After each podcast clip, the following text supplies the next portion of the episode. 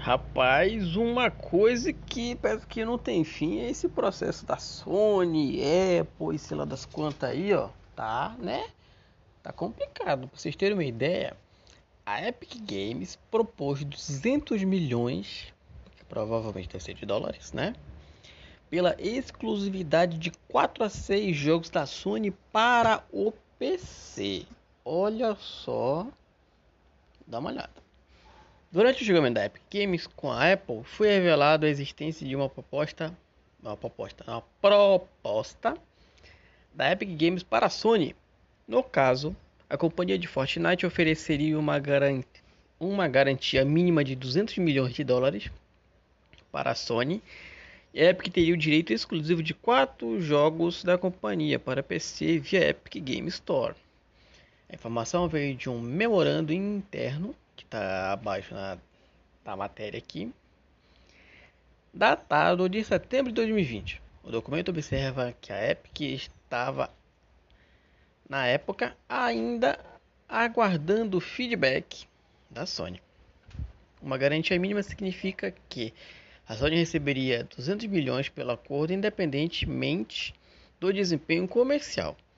Provavelmente ela ainda ganharia royalties sobre os títulos se estes ultrapassassem a quantia mencionada. No entanto, não está claro se a gigante japonesa concordou com o acordo. Desde por exemplo, está programado. Oh, o Zoro está me chamando. Programado para lançamento no final deste mês na Epic Game Store e na Steam também. E aí? Duzentão, 200, 200 milhões de dólares. Já dá ou não dá? Rapaz, uma coisa que parece que não tem fim é esse processo da Sony, Apple e sei lá das quantas aí, ó. Tá, né?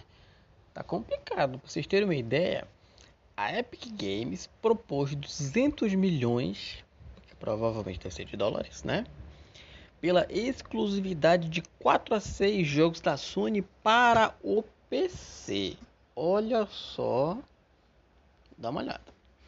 Durante o julgamento da Epic Games com a Apple, foi revelado a existência de uma proposta, uma proposta, uma proposta da Epic Games para a Sony. No caso, a companhia de Fortnite ofereceria uma, garantia, uma garantia mínima de 200 milhões de dólares para a Sony Epic teria o direito exclusivo de quatro jogos da companhia para PC via Epic Game Store. A informação veio de um memorando interno que está abaixo na, da matéria aqui, datado de setembro de 2020. O documento observa que a Epic estava, na época, ainda aguardando feedback da Sony.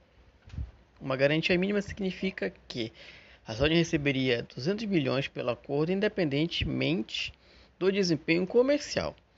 Provavelmente ela ainda ganharia royalties sobre os títulos se estes ultrapassassem a quantia mencionada. No entanto, não está claro se a gigante japonesa concordou com o acordo. Desde Goni, por exemplo, está programado.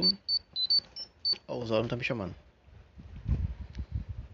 Programado para lançamento no final deste mês na Epic Game Store e na Steam também. E aí? Duzentão, 200, 200 milhões de dólares. Já dá ou não dá?